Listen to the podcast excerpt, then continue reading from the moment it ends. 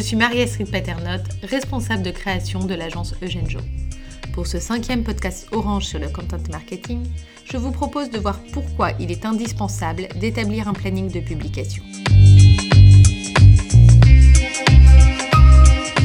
L'établissement d'un calendrier éditorial est primordial pour la bonne conduite de votre projet de content marketing. Oublier le one-shot, alterner les formats et produire un contenu régulier sont les gages de votre sérieux et de votre crédibilité.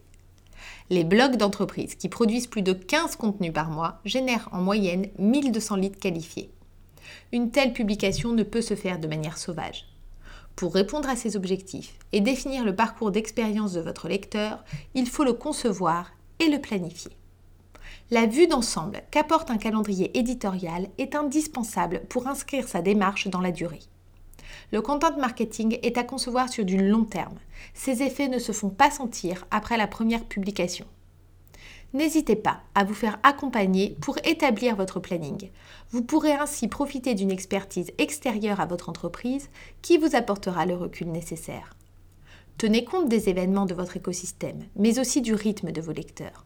Plus votre contenu correspondra à ce qu'ils vivent, plus vous les toucherez. Ainsi, vous ne proposerez pas les mêmes publications en août et en octobre.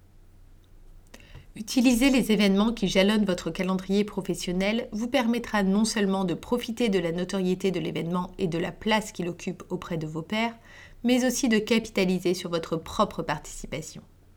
Veillez en revanche à ne pas vous positionner en concurrence à ces événements.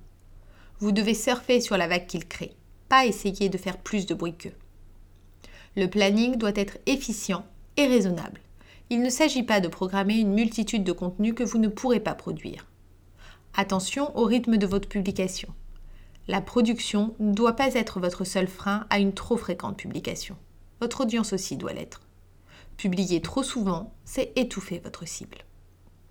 Il est important de trouver le bon rythme pour assurer votre présence sans noyer vos messages dans un flot trop important. Une fois le calendrier établi, il faut le partager sur un document interactif avec l'équipe dédiée. Partez du principe que la ligne que vous vous êtes fixée doit être votre fil conducteur, mais soyez flexible. Des imprévus peuvent survenir et votre calendrier doit être vivant.